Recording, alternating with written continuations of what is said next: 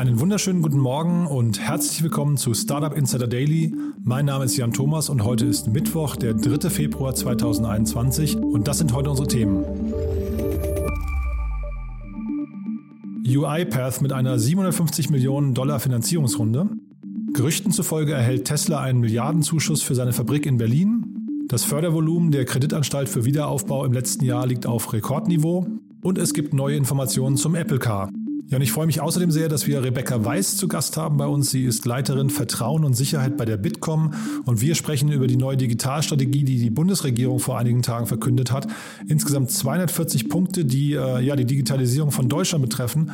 Ja, und Rebecca ist ein absoluter Profi, was das Thema angeht und deswegen freue ich mich sehr, dass sie das gleich mal für uns einordnet, uns erklärt, was es damit überhaupt auf sich hat, welche Schwerpunkte da gesetzt wurden und äh, ja, wie realistisch das Ganze überhaupt in der Umsetzung ist. Bevor wir zu dem Interview kommen, gehen wir erstmal ab zu Anna Dressel zu den Nachrichten finden, aber davor noch mal ganz kurz zur Werbung.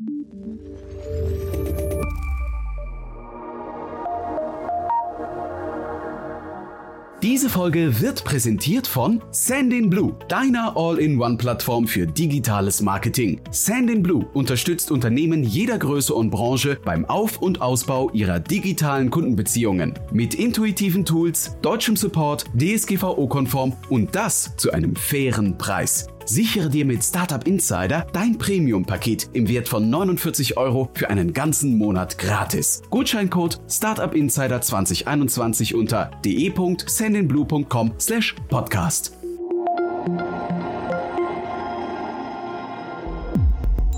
Startup Insider Daily Nachrichten. UiPath mit 750 Millionen Dollar Finanzierungsrunde. Das Tech-Unicorn UiPath aus Rumänien hat den Abschluss seiner Series F Finanzierungsrunde bekannt gegeben. Als Lead-Investoren fungieren die Bestandsinvestoren Alkern Capital und Coacher. Zum Kreis der weiteren Shareholder zählt neben Sequoia und Tiger Global auch der Berliner VC Earlybird. Nach der Runde wird das Robotic Process Automation Unternehmen mit 35 Milliarden Dollar bewertet. Es liegt somit auf Platz 5 der Unicorns weltweit hinter Stripe, SpaceX, DiDi Jackson und ByteDance. Gerüchten zufolge plant UiPath noch in diesem Jahr seinen Börsengang. Neue Informationen zum Apple Car. Dass der Technologiekonzern an einem eigenen Auto arbeitet, gilt als sicher. Bislang existieren dazu aber nahezu keine offiziellen Informationen. Nun hat sich der bekannte und gut informierte Apple-Experte Ming Chi Kuo zu Wort gemeldet. Kuo zufolge soll Apples E-Auto auf Basis von Hyundais eGMP-Plattform für batterieelektrische Fahrzeuge entstehen. Das Apple Car soll über eine Reichweite von rund 500 Kilometer verfügen und eine Beschleunigung von 0 auf 60 Meilen pro Stunde in weniger als 3,5 Sekunden erreichen. Die Marktpositionierung erfolge im High-End-Bereich, was möglicherweise einen hohen Verkaufspreis impliziert. Dafür spricht auch die noch unbestätigte Schlüsselpersonalie. Apple hat angeblich Cayenne-Chef Dr. Manfred Harrer von Porsche abgeworben, der vielen als einer der besten Ingenieure im Volkswagen-Konzern gilt. Fördervolumen der KfW auf Rekordhöhe. Vor dem Hintergrund der Corona-Pandemie hat die staatliche Förderbank KfW ihr inländisches Zusagevolumen im vergangenen Jahr mehr als verdoppelt.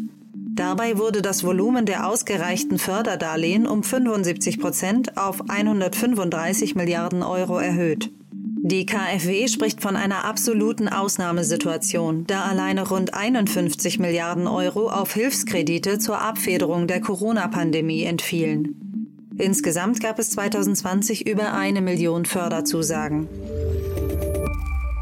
Milliardenzuschuss für Teslas Gigafactory. Unbestätigten Quellen zufolge erhält der Automobilkonzern Tesla umfangreiche Fördergelder für den Bau seiner Batteriefabrik im brandenburgischen Grünheide. Mit der neuen Gigafactory soll die größte Batteriefabrik der Welt entstehen.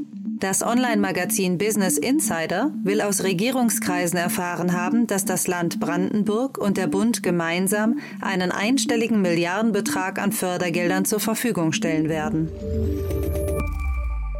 Neuralink implantiert Affen einen Chip für Videospiele.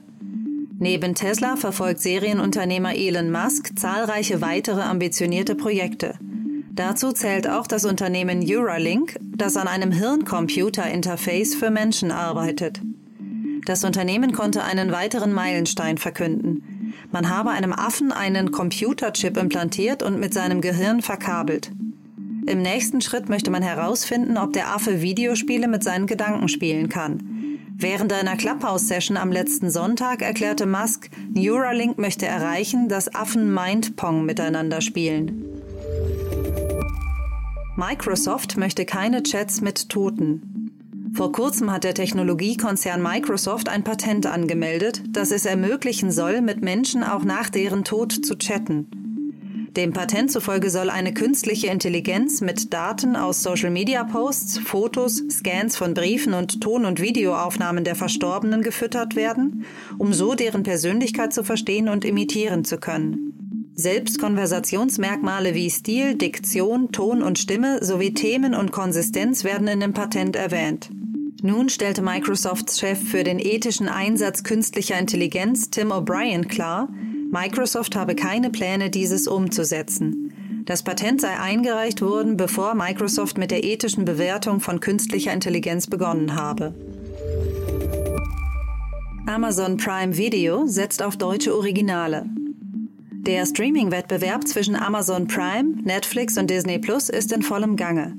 Um deutsche Abonnenten für sein Angebot zu begeistern, hat Amazon Prime angekündigt, verstärkt auf lokale Produktionen, sogenannte Originals, setzen zu wollen. Zu den angekündigten lokalen Formaten zählt die Serie Wir Kinder vom Bahnhof Zoo, eine Serie über Hamburgs Rotlichtmilieu Ende der 1970er Jahre, Dokumentationen über den FC Bayern München und den Rapper Bushido sowie die Fantasy-Serie Der Greif, die auf dem Kultroman von Wolfgang Hohlbein basiert. Und das waren die Nachrichten für heute. Damit zurück zu Jan Thomas. Startup Insider Daily Hintergrund. Ja, das war Anna Dressel und die Nachrichten von heute. Vielen Dank nochmal, Anna. Bevor wir zu dem angekündigten Interview kommen, nochmal ganz kurz äh, ein Spotlight. Und zwar gucken wir immer, wenn bei einem Unternehmen besonders viel passiert, dann äh, fasse ich das hier nochmal kurz zusammen. Und heute möchten wir mal nicht über GameStop sprechen, sondern heute sprechen wir über Google. Da gab es eine ganze Menge an unterschiedlichen Nachrichten gestern. Und vielleicht mal die spannendste oder vielleicht gesellschaftlich wichtigste. Google wurde dazu verurteilt, eine Strafe zu zahlen wegen Diskriminierung, und zwar in Höhe von 3,8 Millionen Dollar. Da ist bei einer Routineuntersuchung vom US-Arbeitsministerium aufgefallen, dass Google asiatische Menschen und auch Frauen an sich unterbezahlt und deswegen eben diskriminiert. Und äh, ja, da gab es jetzt eben ein Urteil, 3,8 Millionen muss Google zahlen. Das klingt erstmal nicht viel, ist aber ein wichtiges Zeichen, denn auch in Deutschland, vielleicht das nochmal ganz kurz, denn auch in Deutschland haben wir ja weiterhin ein Gender Gap. Das heißt, in Deutschland verdienen Frauen in der Regel 20 Prozent weniger als, als männliche Kollegen. Von daher vielleicht auch mal eine Gelegenheit, um proaktiv darüber nachzudenken, was man daran ändern könnte. Dann, was sehr spannend ist, Google hat ja eine Spielekonsole, die sogenannte Stadia oder Stadia. Und dort hat Google die Entwicklung eigener Spiele eingestellt. Und zwar, das, das kam jetzt zum einen sehr plötzlich und auch, äh, muss man sagen, relativ zügig. Google konzentriert sich also fortan nur auf die Bereitstellung der Konsole und das führt eben dazu, dass 150 Mitarbeiter gehen müssen, unter anderem eben auch einige populäre Köpfe, die Google eingestellt hatte. Dann wird die Google-Suche überarbeitet und zwar wird Google dort drei Punkte etablieren, die sie quasi neben den Suchergebnissen zeigen. Das Ganze hat wahrscheinlich den Hintergrund der zunehmenden äh, Desinformation und Fake News, denn Google möchte den Nutzern in Zukunft die Möglichkeit geben, ähm, vorab zu checken, ob eine Seite vertrauenswürdig ist oder nicht. Dabei beruft sich Google dann immer auf Quellen von Wikipedia und wenn es keine Wikipedia-Quelle gibt, dann wird Google zumindest in Zukunft anzeigen, wie lang diese Seite schon indexiert ist, einfach damit man als Nutzer in der Lage ist, irgendwie ja vertrauensunwürdige Seiten sehr schnell zu identifizieren. Und dann noch zwei Nachrichten, die mehr oder weniger mit Google zu tun haben, äh, also nicht direkt. Zum einen Magic Leap, da ist Google investiert. Magic Leap ist ja ein ähm, Anbieter von Augmented Reality Brillen. Die hatten zum letzten Jahr relativ schwer, mussten 1000 Mitarbeiter entlassen, weil einfach die erste Version der Brille nicht richtig gelaufen ist. Das wollen sie jetzt ändern. Also der Firmengründer ist letztes Jahr zurückgetreten. Da gibt es jetzt eben eine äh, von, von Microsoft gekommene neue Managerin, die da auf dem Chefsessel sitzt und man hat dort angekündigt, dass es eine Version 2 geben wird von der Brille. Die soll Ende 2021 erscheinen und man geht davon aus, dass sie nur noch halb so groß sein wird und das Sichtfeld verdoppeln wird. Von daher ist man weiterhin optimistisch, dass man irgendwie den Turnaround bekommt. Und dann die letzte Meldung, das betrifft äh, Erik Schmidt, das ist der ehemalige CEO von, äh, von Google. Der, und wir haben ja in den letzten Tagen hier schon relativ häufig über die Specs gesprochen, der ist investiert in ein SpaceX, äh, also Raketenkonkurrenten. Der nennt sich Astra und da ist er investiert zusammen mit Salesforce-Chef Mark Benioff. Und die haben eben auch angekündigt, dass sie über einen Spec an die Börse gehen möchten. Das Unternehmen ist ungefähr mit 2,1 Milliarden bewertet und man möchte über, dieses, über diesen Spec-Börsengang 500 Millionen Dollar einsammeln. Also auch das ist sehr spannend. Das Thema Specs hatten wir ja, wie gesagt, in den letzten Tagen häufiger. Unter anderem gestern wurde ja angekündigt, dass Klaus Hommels mit Lakestar die Specs, das Spec-Modell nach Deutschland holen möchte. Also das bleibt sicherlich in den nächsten Tagen immer noch ein spannendes Thema. Jetzt machen wir weiter. Ich habe es ja schon angekündigt. Wir sprechen über die Digitalstrategie der Bundesregierung. Da gab es jetzt vor kurzem, äh, habt ihr vielleicht mitbekommen, einen Clubhouse-Talk. Da hat Doro Bär zum großen äh, Stell dich eingeladen. Äh, gab viel Kritik, weil zeitgleich natürlich die ganzen Datenschützer gesagt haben, hey Doro Bär, du musst jetzt hier gerade deine Handydaten offenlegen. Aber Doro Bär ist nun mal Doro Bär. Und äh, auf jeden Fall wurden dort 240 Einzelmaßnahmen vorgestellt. Und um diese so ein bisschen einzuordnen und zu gucken, was sich dahinter verbirgt, habe ich gedacht, ich spreche mal mit jemandem, der sich auskennt. Bei uns ist Rebecca Weiß. Sie ist Leiterin Vertrauen und Sicherheit bei der Bitkom. Und damit sage ich herzlich willkommen bei uns im Podcast. Hallo Rebecca. Danke, Jan. Ich freue mich, da zu sein. Du, wir sprechen äh, miteinander, weil es eine Datenstrategie gibt. Da gab es mehrere Beschlüsse und ich hatte gedacht, es ist wahrscheinlich total sinnvoll, weil es sehr umfangreiche Beschlüsse sind, dass wir da vielleicht mal gemeinsam drüber sprechen. Vielleicht kannst du mal kurz erzählen, was da aus deiner Sicht passiert oder beschlossen wurde. Ja, sehr gerne. Und ich, ähm, also es ist auf jeden Fall äh, super sinnvoll, dass sich jeder die Datenstrategie auch, auch mal anguckt, obwohl sie so umfangreich ist. Ähm, weil es ist in der Tat so, dass äh, insgesamt 240 Maßnahmen mit dieser Strategie vorgeschlagen werden. Also man kann sich das vielleicht so vorstellen, so eine, so eine Strategie ist ja anders als vielleicht ein Gesetzesvorhaben wie so ein übergeordnetes Dach, also eine, eine, eine Maßnahmenplanung und eben eine, eine Idee, in welche Richtung wir laufen wollen. Jetzt in dem Fall eben, in welche Richtung wir als äh, ja, Bundesrepublik Deutschland eben beim Thema Datenökonomie äh, laufen wollen in den nächsten Monaten und Jahren und äh, weil die Strategie aber eben so sehr ambitioniert ist, sogar auch schon in den nächsten Wochen. Also es wird sehr schnell äh, viel passieren und die Datenstrategie selber schaut dabei so auf, ähm, ja, ich sag mal, verschiedene Bereiche rund, rund um das Ökosystem Daten. Ja? Also es geht um, um die zugrunde liegende Infrastruktur für den Datenaustausch, die eben äh, verbessert werden soll. Es geht darum, äh, die Datennutzung generell zu verbessern, also weil wir doch sehen, dass wir uns in den letzten Jahren sehr aufgerieben haben, auch so in der Datenschutzdiskussion. Man, man hängt da irgendwie so ein bisschen fest und ähm, man will jetzt eben durch, durch neue Ideen und neue Gedanken hier auch äh, eben zu einer verbesserten Nutzung kommen. Und dann geht es aber, und ich glaube, das ist wirklich ein ganz äh, essentieller Bestandteil der Datenstrategie, auch ganz viel um ähm, ja, um Bildung eigentlich, ja, also Daten, Datenbildung, Data Literacy ähm, in der Gesellschaft, in den Unternehmen und in den Behörden. Und ich glaube, das ist ein ganz, ganz wichtiger Schritt, ähm, damit wir hier in, also aus Deutschland heraus auch nochmal neue Ideen entwickeln können und eben vor allem auch auf der europäischen Ebene ähm, mitreden können, weil auch die EU hat äh, schon eine Datenstrategie, die waren schneller als wir. Wir haben eben sehr, sehr lange gebraucht, um jetzt zu diesem Ergebnis zu kommen. Aber insofern ist es ähm, sehr gut und absolut zu begrüßen, dass die Bundesregierung jetzt eben äh, hier mit dem Kanzleramt die Datenstrategie auch äh, veröffentlichen konnte in der letzten Woche. Das klingt sehr ambitioniert. Warum jetzt so ein großer Wurf auf einmal? Warum jetzt 240 Punkte auf einmal? Und wer ist denn, wer steckt denn dahinter? Wer ist denn quasi der, der äh, Motor hinter der ganzen äh, Strategie jetzt gerade? Ja, spannende Frage. Also der, der Motor ähm, ist, ist tatsächlich das, das Kanzleramt. Also ähm, das Kanzleramt hat die Strategie entwickelt. Ähm, die hatten Ende 2019 ähm, Eckpunkte dafür vorgelegt. Äh, die wurden auch ähm, in, in so einem Konsultationsprozess beraten. Also konnten dann eben äh, alle Stakeholder auch sich einbringen, äh, Kritik und Vorschläge äußern. Das äh, haben wir gemacht, das haben aber natürlich auch äh, viele andere gemacht. Und ähm, das Kanzleramt hat dann eben in Zusammenarbeit mit, mit allen ähm, Behörden, die da irgendwie beteiligt sind, also eben auch allen äh, Bundesministerien vor allem, äh, zusammengearbeitet, um diese Maßnahmen zu entwickeln. Und ähm, es sind eben so viele, weil so viele verschiedene Themenkreise betroffen sind. Weil man kann sich ja vorstellen, und wir sehen es ja eben auch äh, so bei, bei der täglichen Arbeit alle und äh, bei ja, vielen alltäglichen Vorgängen, Daten spielen halt überall eine Rolle. Ne? Also ob ich mich jetzt im Mobilitätsbereich äh, befinde oder im Gesundheitsbereich oder ähm, äh, ja, ich sag mal, im, im sicherheitsrelevanten äh, Bereich oder generell im, im, im Rahmen der Wirtschaftsförderung, Startup-Förderung, ist es eigentlich völlig egal. Daten sind überall und Daten spielen überall eine Rolle und die sind überall wichtig. Und deswegen ähm, hat das Kanzleramt hier den also sehr großen Schritt ge gemacht. Das war sicherlich sehr aufwendig, ähm, alle Ressorts zusammenzubringen und mit denen gemeinsam dann äh, diese Maßnahmen zu erarbeiten. Ähm, es, es, sind eben sehr viele, ja, also 240 finde ich ist schon eine staatliche Zahl.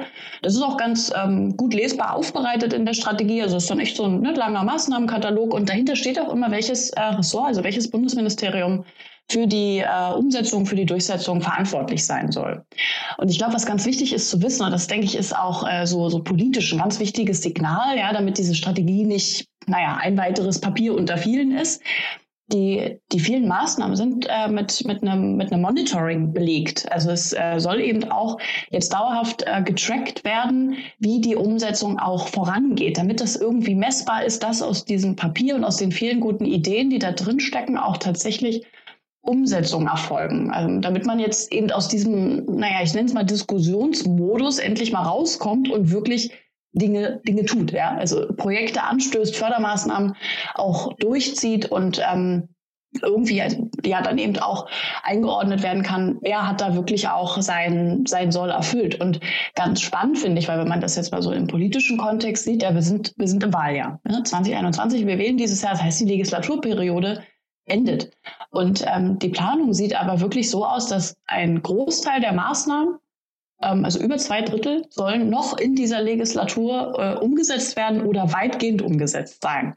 Das ist also ähm, das ist schon ja, eine stattliche Ansage.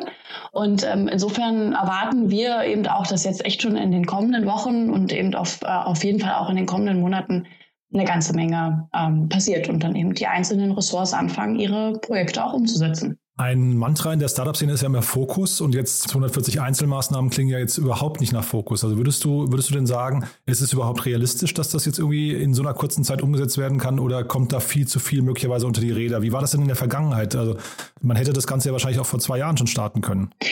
Ja, man hätte es im Zweifel auch eigentlich vor fünf Jahren schon äh, starten können. Das muss man, muss man auch sagen. Wir, eigentlich sind wir ein bisschen spät dran. Ja? Also so für die Datenökonomie hätte vieles früher passieren müssen. Ähm, und ich glaube, es hätte uns auch allen gut getan, wenn vieles schon vorher passiert wäre. Jetzt auch gerade ne, vor dem Hintergrund der Pandemiesituation. Also man stelle sich mal vor, wenn die Gesundheitsämter, ne, also auch letztes Jahr schon und dieses Jahr schon besser miteinander äh, vernetzt wären, der Datenaustausch besser funktionieren würde ähm, zwischen Bund und Ländern und bis runter in die Kommunen hätte sicherlich einiges äh, noch besser laufen können. Ähm, also insofern ist es auf jeden Fall allerhöchste Zeit. Ich denke, was das Potenzial der Datenstrategie hier ist, trotz der vielen Einzelmaßnahmen, ist eben, dass es die, die vielen Einzelmaßnahmen unter ein kohärentes Dach gepackt hat. Und die Zielstellung mit diesen drei Säulen einfach eine ganz klare Struktur gibt und so ähm, auch bei der Erarbeitung der Maßnahmen geschaut wurde, dass die miteinander verzahnt werden. Ich glaube, das ist ein guter Ansatz. Das wird natürlich jetzt in der Umsetzung, werden wir sehen, äh, wie weit bestimmte Sachen dann auch wirklich funktionieren. Ich denke, da müssen wir alle dann auch immer wieder an den entsprechenden Stellen uns, ähm, uns auch einbringen, ja. Und also gerade wenn wir merken, hier weiß die rechte Hand vielleicht dann doch wieder nicht, was die linke tut, auch ähm, dazu entsprechendes sagen.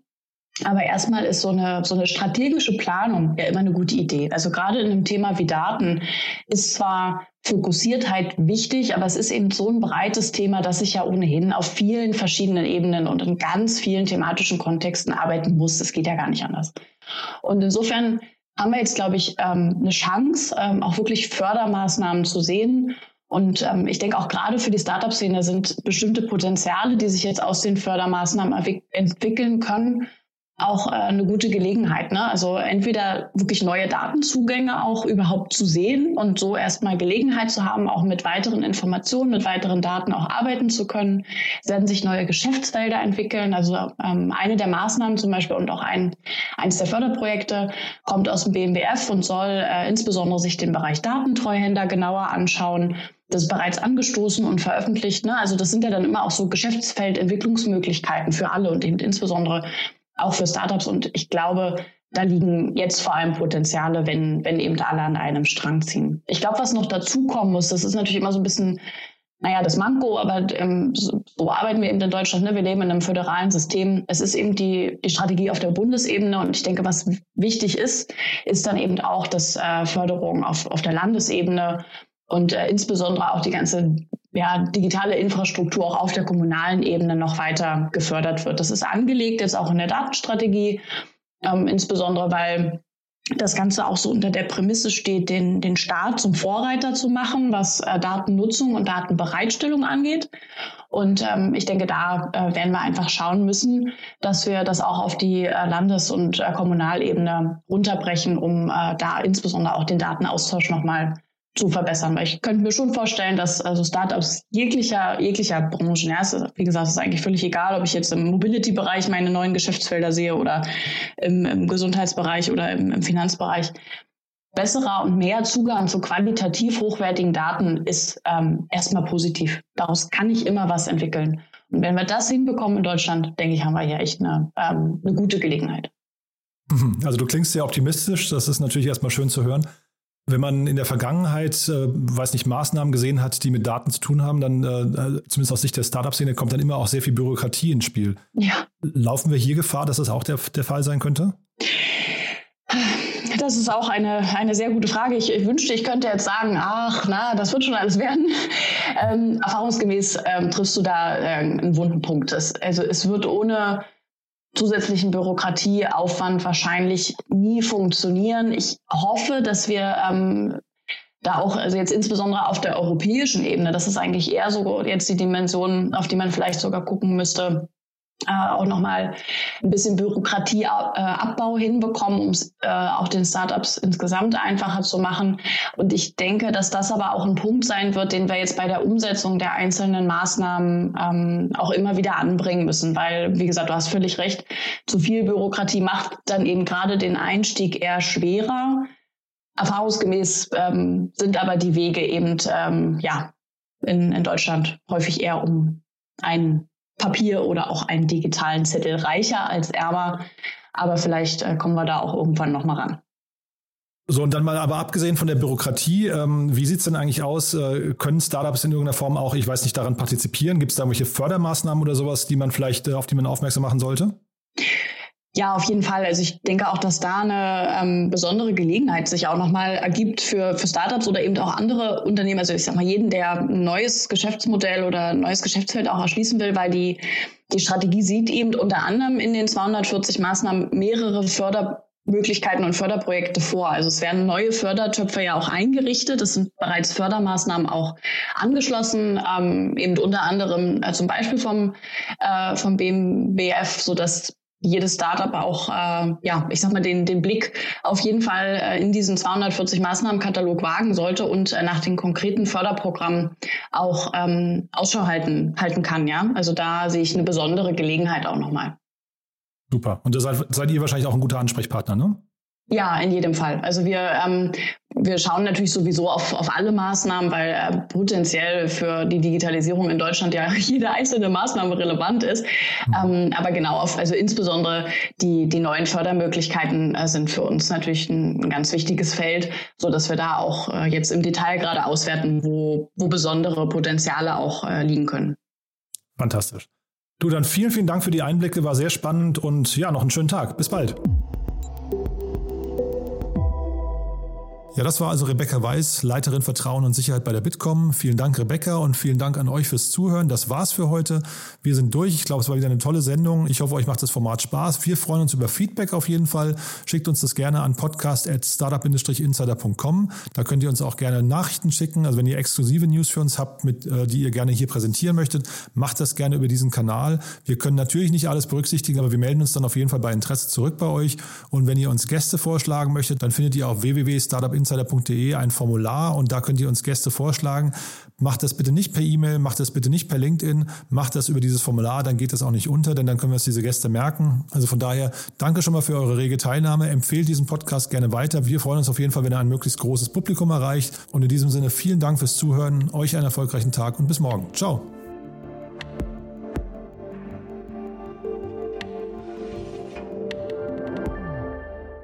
Diese Sendung wurde präsentiert von Sendin Blue, deiner All-in-One-Plattform für digitales Marketing. Alle weiteren Informationen auf de.sendinblue.com/podcast.